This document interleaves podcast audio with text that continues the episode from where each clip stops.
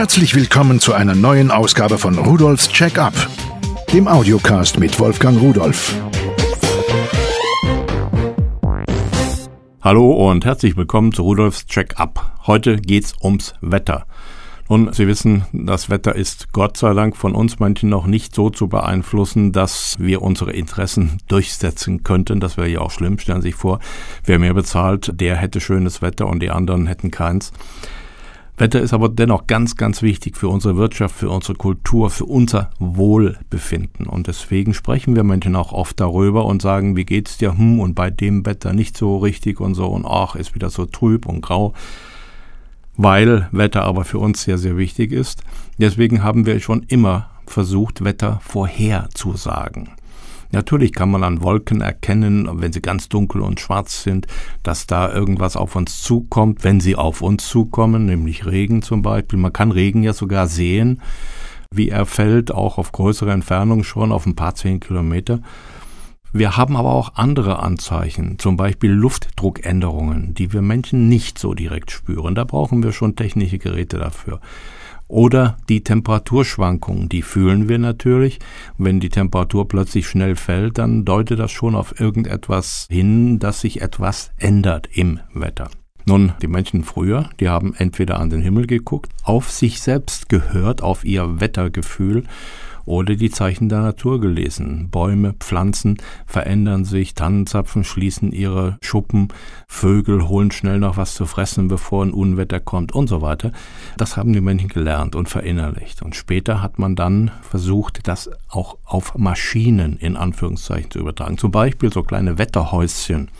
Sie wissen das, da kommt bei schönem Wetter eine Frau heraus und bei schlechtem ein Mann heraus. Da ist ein Haar drin und dieses Haar, das verändert sich aufgrund der Luftfeuchtigkeit, das dehnt sich und dreht sich und dadurch entsteht diese Bewegung.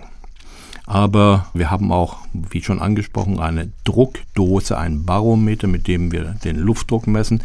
Wenn der Luftdruck schnell fällt, dann deutet das auf ein Tiefdruckgebiet und damit meist auf schlecht Wetter hin.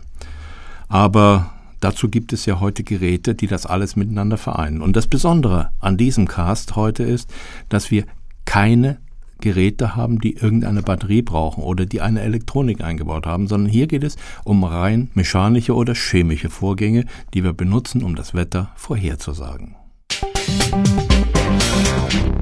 Von InFactory habe ich mir ein Außenthermometer mit Hygro- und Barometeranzeige für 19,90 Euro geholt. Diese drei Instrumente befinden sich in einem Edelstahlgehäuse, haben oben so eine Blende, so eine Kappe da drüber. Da hat man ein klein wenig Wetterschutz, wenn man das Teil außen aufhängt. So, und das Barometer ist sehr groß, ein Zeigerinstrument. Und da sind dann auch, wie seit vielen Jahrhunderten, glaube ich, die Bezeichnungen drauf, wenn der Luftdruck da fällt, dass es eben Sturm gibt oder Regen gibt und so weiter. Also man kann damit das Wetter beobachten, die Wetterdaten und kann dann mit ein bisschen Erfahrung, die man natürlich sammeln muss oder sich anlesen muss, abschätzen, wie das Wetter in absehbarer Zeit werden wird. Eine Wetterstation ohne Batterie, ohne Elektronik sieht schön aus, robust kann man draußen hinhängen und schon ist man im Bilde. Endlich habe ich ein Sturmglas. Seit Jahren wünsche ich mir das und schaue mir da immer die diversen Prospekte an. Und wenn ich dann gelesen habe, 150 Euro, mittlerweile sind auch einige unter 100 zu haben, aber das ist eine Menge Geld. Das ist einfach nur eine Glasröhre, hermetisch abgeschlossen, und da drin befindet sich Alkohol und Kampfer. Und mehr ist es nicht. Gut, dann gibt es welche, die sind super schön in Messing eingefasst und wie so eine Laterne und zum Hinhängen und so weiter. Alles ganz toll. Aber von Pearl, das Fitzroy Sturmglas, die schreiben dazu Barometer, das stimmt aber nicht, mit 14 Zentimeter Höhe kostet nur 4,90 Euro. Da habe ich gedacht, na gut, das muss ich haben. Und es gibt noch ein zweites, auch von Pearl Fitzroy Sturmglas, mit 17 cm Höhe und das kostet 9,90 Euro. Das war also für mich dann kein Thema. Jetzt musste ich zuschlagen. Nur, was ist ein Sturmglas, woher kommt es und wie funktioniert es? Das möchte ich Ihnen mal versuchen, ein klein wenig zu erklären. Also gleich vornweg, keiner weiß es, wie es funktioniert. Letztendlich noch nicht. Was es nicht ist, es ist kein Barometer und die Temperatur hat so gut wie keinen Einfluss auf das Sturmglas.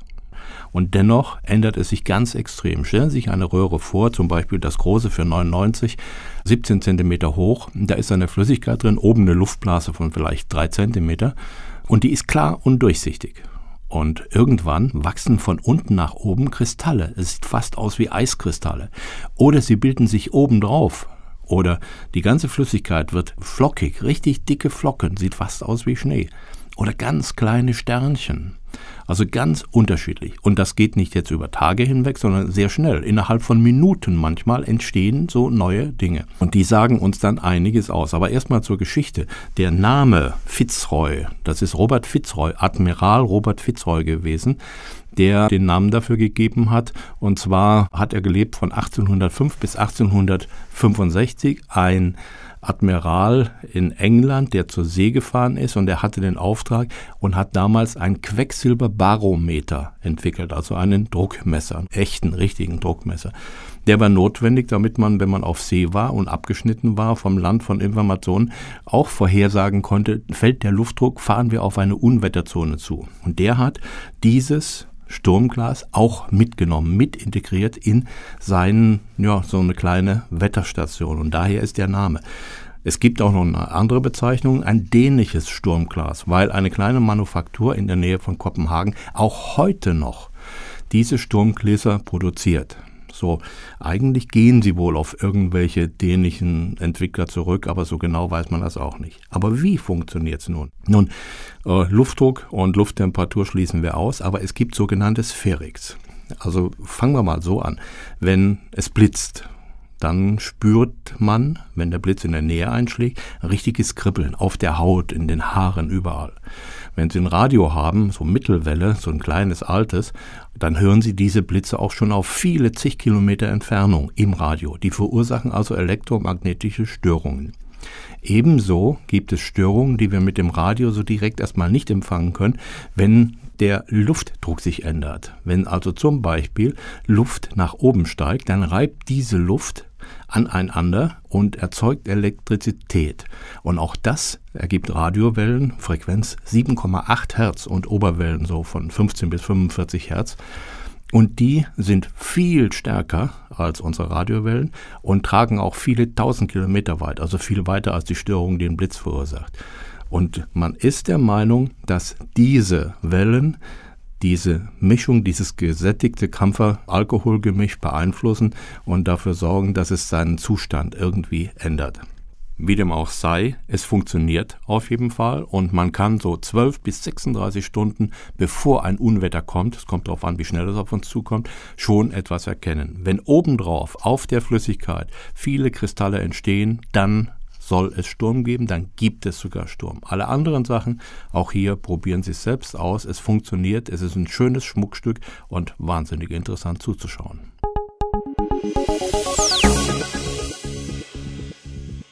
Was ich mir noch schicken ließ, ist die St. Leonhard Messing Sonnenuhr Traveler mit Kompass für 14,90 Euro. Nun, vielleicht werden Sie sagen, was hat eine Sonnenuhr mit dem Wetter zu tun?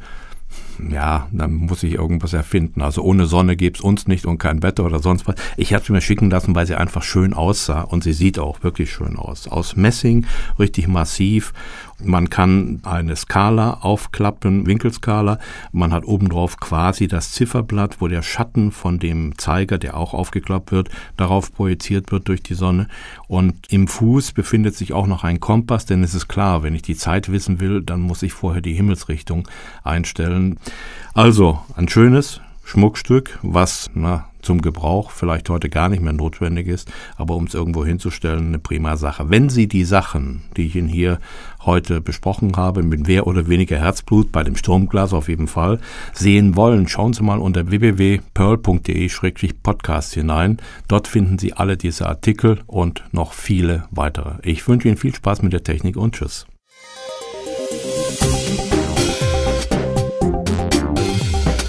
Das war Rudolfs Check-up der Audiocast mit Wolfgang Rudolf.